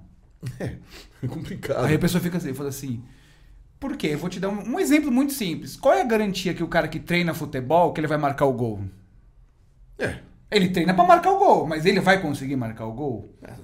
Eu não posso garantir que ele vai marcar o gol. A mesma coisa que eu te ensinar uma luta, vou te ensinar que socar, chutar, mas eu não sei em que ambiente você vai estar, qual o estado emocional que você vai estar. Eu não sei se você está de salto alto, se for uma mulher. Eu não sei quem é o cara, se ele é grande, se ele, é- se ele também sabe lutar. Eu não posso Exatamente, garantir não para você. Não dá pra ter esse tipo de Então acho que certeza. o que o senhor fala não é polêmico, eu acho que é a realidade, é falar a verdade sobre arte marcial.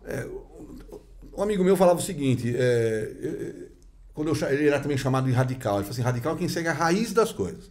Uhum. Eu não sou intransigente. É diferente ser intransigente do que ser radical. Aham. Radical é aquele que segue a raiz das coisas. O que que é a raiz da arte marcial chinesa, tailandesa, japonesa, coreana, vietnamita, filipina? A raiz é o combate real. Entende? Então eu sou radical. Né? É o combate real. Nós, nós estudamos o que talvez seria, né, hipoteticamente, você ainda tem uma facilidade, você tem uma linhagem de família que vem o mesmo. Então aquele, aquele teu mestre aprendeu com o pai, o que aprendeu com o pai, que aprendeu com o pai, que aprendeu com o pai. Entendeu? Então meio que você tem uma. Então você, mais ou menos, você tem uma certeza, uma garantia de que o que você está aprendendo está ligado a uma raiz. A uma raiz. Ah, mas isso também existe nos outros estilos de Kung Fu. No Hunka, tem a linhagem do Lan, Claro, claro. tudo mais. A gente tem, né? Mas eu acho que também é, estilizou. Acabou estilizando. Porque tem os toichás no Kung Fu, né? né? No, no, no, no, no estilo do Sul. Tem o toichá, né? E outros estilos também tem. Né? Que a gente chama de toichá em cantonês, né? Os toichás, eles são totalmente estilizados. Mas só que a gente estuda o toichá como se fosse uma luta real, para tentar entender. Porque se aquele toichá foi eh, ensinado por um mestre, que ensinou o mestre que, o outro ensinou, tem toichá hoje no Hunka que o, a pessoa que criou morreu agora há pouco tempo. Então não é uma coisa tão antiga. Mas, é, mas ele é uma- é de uma raiz mais antiga. Então como é que ele enxergou? Então ele enxergou aqui, então você tem que. Mas aquilo ali está tá oculto. O chinês, ele, o chinês ele tem por norma, ele não deixa as coisas claras. Ele oculta as coisas. Então, então você tem que desvendar. Você tem que esmiuçar. Isso é gostoso. Eu gosto disso. Não, e sabe que o, o mestre, o grão-mestre Léo Mamura, quando esteve com a gente, ele falou algo aqui muito importante. Ele falou que praticar Kung Fu, não- a gente não tem que se preocupar com aplicação. A gente tem que se preocupar com investigação.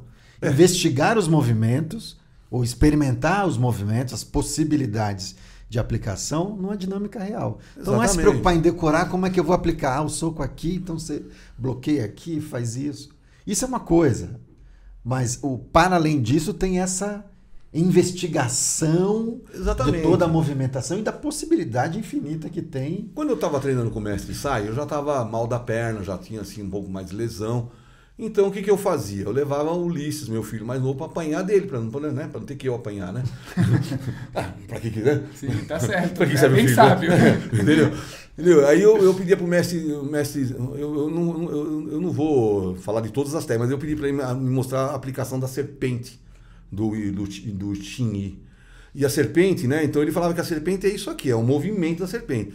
Então ele o que, que era a serpente? Nada mais era que um. A técnica serpente não tem nada de serpente do Xingyi, não tem nada a ver com serpente. Ele entrava na diagonal para entrar com o corpo todo, como se fosse.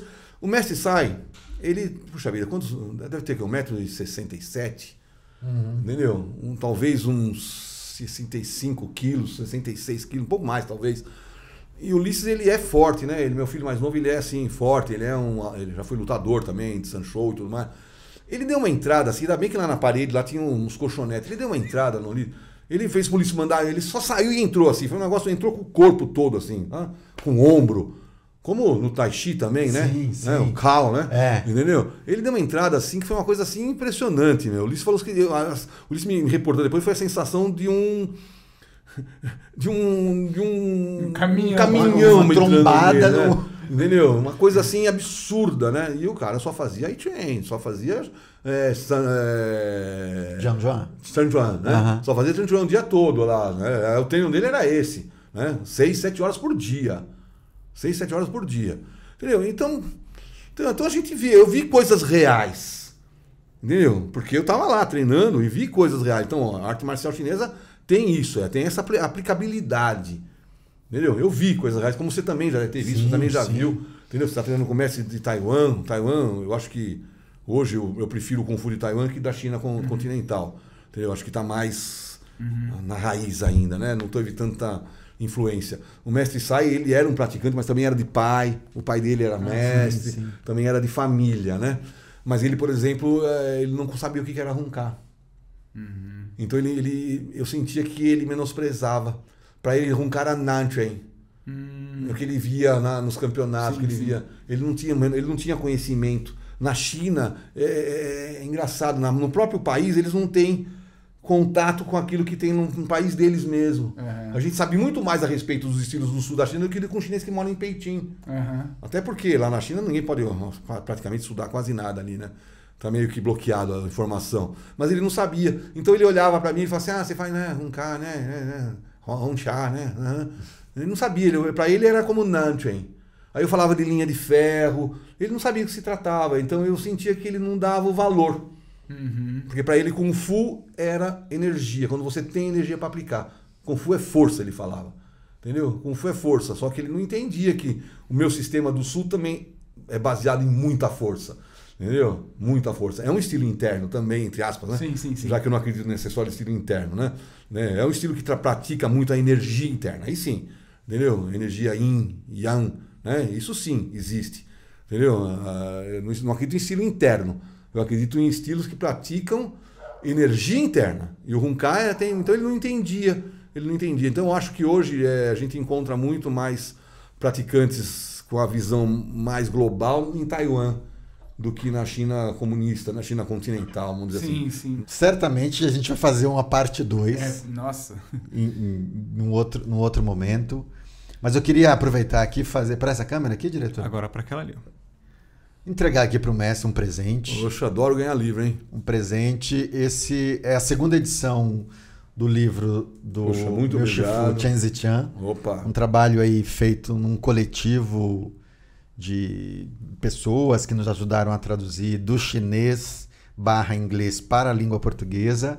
Tem a, diagra- a diagramação maravilhosa do queridão aqui do Igor. Muito Espero obrigado, que o mestre adorei. aprecie a Amei. leitura. Amei, amei. E Entendeu? muito obrigado por esse papo. agradeço. te- eu fiquei com a sensação de que essa conversa hoje aqui, esse episódio, e o mestre ilustrou bem com essa aplicação do movimento da, da serpente, eu senti como se fosse uma. Como se eu tivesse levado essa aplicação. Ah, que... E eu imagino que quem está nos assistindo, espero também que tenha sentido isso, como se essa trombada aí, esse caminhão, eh, de maneira positiva, evidentemente, né, nessa perspectiva de chacoalhar todos nós, enquanto praticantes, estudiosos da, da tradição marcial chinesa, para pensar fora além da. E, sobretudo, para sair dessa, desse místico que o mestre falou É, bastante, isso- que é algo que a gente sempre fala aqui também. ah, que bom, que bom. Então, Então, agradeço assim, demais a somos, né? presença. Eu que agradeço, a- a- primeiramente, o convite de vocês, adorei, foi muito boa essa experiência, gostei bastante. É o meu segundo podcast, só tinha tido uma experiência anterior. No outro foi um professor de educação física e não me deu nada de presente. Tava com uns potes de whey protein ali em cima, eu falava assim, ó, meu whey tá acabando. E nada, não, não, ganhei nada. Então adorei o livro, muito obrigado aí, foi muito bom. Foi muito bom, principalmente, saber que nós estamos entre, entre praticantes também, né? É. E, e que vocês já me conhecem há muitos anos, né? Vocês eram todos meninos na Somos época. alunos, somos alunos do mestre. Sabe? Então, puxa, para mim é muito gratificante isso, sabe? É, é, restabelecer esse convívio com a gente. Foi ótimo, muito obrigado e agradeço bastante. E olha, e muito sucesso para vocês, Vocês merecem, porque o trabalho de vocês é muito bom. Vocês merecem o, pod, que o podcast de vocês dê um estouro. Que, chega, que chegue a ser maior que esses flow da vida aí. É isso aí. Opa! Tem uma É. forma para isso acontecer, né? É. Se o pessoal aqui embaixo se inscrever aqui no canal, Curtir. curtir, compartilhar, comentar, Comentar. Essa história toda aí que você já sabe. Exatamente, muito bem. É, não, acho que a gente tem uma gratidão enorme, assim, a todos os professores, mestres que vieram aqui, já né, agradecer o senhor aqui antes da gente iniciar. Enfim, acho que é uma forma da gente até, acho que agradecer esses anos que todos os mestres, né, o senhor, o mestre Léo, que vieram aqui, estão aí na batalha, acho que trazê-los aqui é uma forma de né? contemplá-los, Nossos né, de antecessores. agradecer, escutar a história né, de vocês. Acho que todo mundo tem que aprender, a gente tem muito que aprender. É, enfim, acho que eu brinco que assim, o no- número um não é número um à toa, né? Quando digo número um dos os mestres mais antigos daqui, né? É, esse é, esse é um título da, da própria, da própria confederação, É. entendeu? entendeu? Que reconhece assim a minha antiguidade dentro da Sim, arte, sim, entendeu? sim. É, entendeu? Provavelmente se tinha algum brasileiro anterior a mim, não pratica mais, não- ninguém conheceu. A gente não dá para saber isso também, né? sim. Não dá para saber, porque, né? mas assim, dando continuidade, tendo, né? Eu sou é. considerado o mais antigo. Mas o que, que isso Mas acho que deixa tem de vantagem? mas, Nenhuma. Mas, mestre, sou, mas- sou, mas- sou o mais, eu sou aquele lá é o mais velho. Mas deixa pra gente, na verdade, todo o material pronto, né? É, pra gente, assim, ah, no exército você fala o número baixo é o linha de frente ou combatente, né? Então, os mestres que vieram aqui, que estão, né? Que fomentaram o Kung Fu brasileiro, né? Então, pra gente aqui mais jovem, quer dizer, tá tudo pronto O ali. que eu falo sempre para os meus né? alunos, qual é a diferença do mestre para o aluno? O mestre é aquele que errou mais, Uhum. entendeu? Como ele errou mais, ele tem mais experiência em errar. O aluno ainda não errou tanto, então ele ainda tem que errar bastante ainda para chegar no mestrado, entendeu? Maravilhoso. Acho que com essa, com essa frase filosófica e profunda, acho que a gente fecha esse Muito episódio e já deixamos aqui um convite ao mestre. Já aceito de antemão. Ah, então Opa! maravilha. Então teremos aí certamente um episódio dois. 2 com o mestre. Muito obrigado a vocês. eu que Obrigado. agradeço, obrigado a todos. Irmãos, Muito irmãos, aí, companheiros. E é isso aí. Valeu. Valeu. Não sei se tem o hábito de aplaudir depois. Ah, mas agora vai ter.